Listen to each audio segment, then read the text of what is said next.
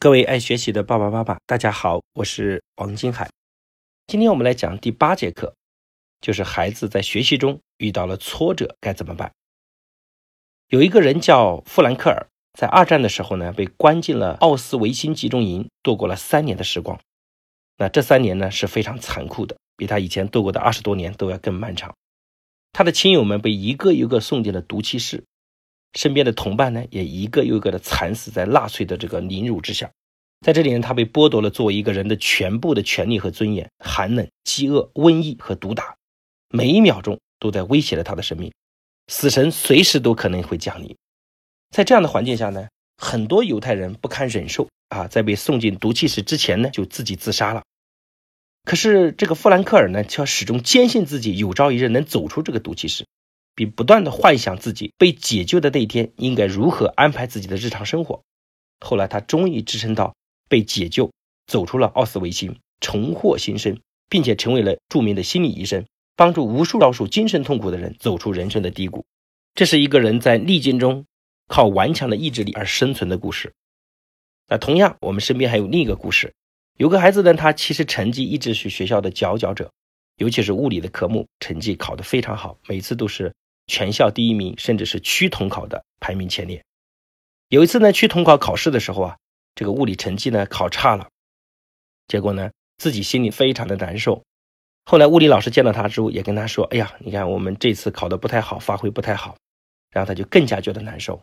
结果那天也不巧，正好也碰到了物理教研组的老师。那个老师见到他说：“本来我们学校也考你来争光，结果这次你也考差了，所以我们整个学校呢考的也非常差。”他就把沉重的包袱背到了自己身上，当天晚上就跳楼自杀了。所以，我们来反思，通过以上的两个故事呢，我们来反思一下，为什么有些人可以在忍受极端的痛苦中选择生存，而有些人坐在轻微的挫折下就选择了轻生？按小沈阳的讲法，就是人与人之间的差别怎么就那么大呢？其实，造成这种差别的最重要的原因就是心态不一样。这个富兰克尔能够坚持下去，是因为他有着极端乐观的心态。而隐藏在这个孩子跳楼的背后，是一种极度的悲观心态。所以心理学家呢，经过将近三十多年的研究，发现悲观的人和乐观的人，他们最根本的区别在于什么呢？是对事情的解释不同。悲观的人在遇到糟糕的事情，更倾向于把它解释成普遍的、永久的、改变不了的，所以才形成了悲观。而他们在遇到好的事情的呢，经常会说：“哎呀，这就是运气等等，暂时的，对吧？”比如说他考试考好了。他就认为自己是狗屎运，那考不好呢？他就认为是应该的、永久的。所以，我们前面也讲过，我们孩子对自己的认知，其实也源自于父母对他的看法，尤其是早期。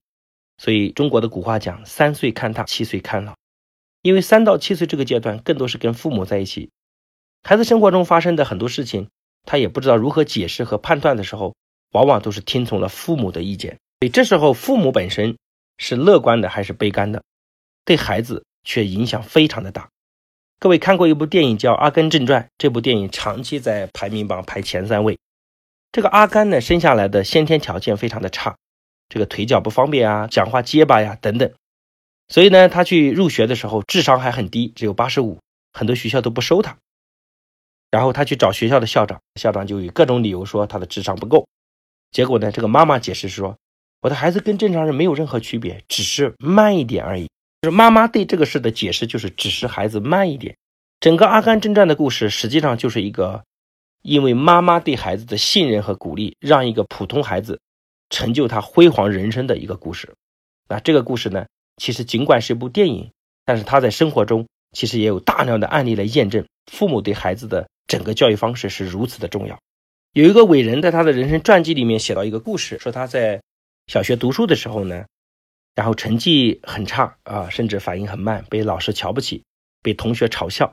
结果他就说不读书了，回家。结果回到家之后呢，爸爸一看他心情不好，当时也没有批评他，然后就问他孩子有什么想去玩的吗？孩子说要去海边。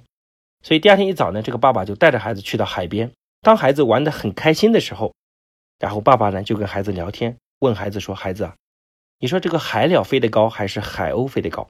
那么孩子看那个海鸟啊，有时候或高或低的。然后就说哦，海鸟飞得比海鸥还高。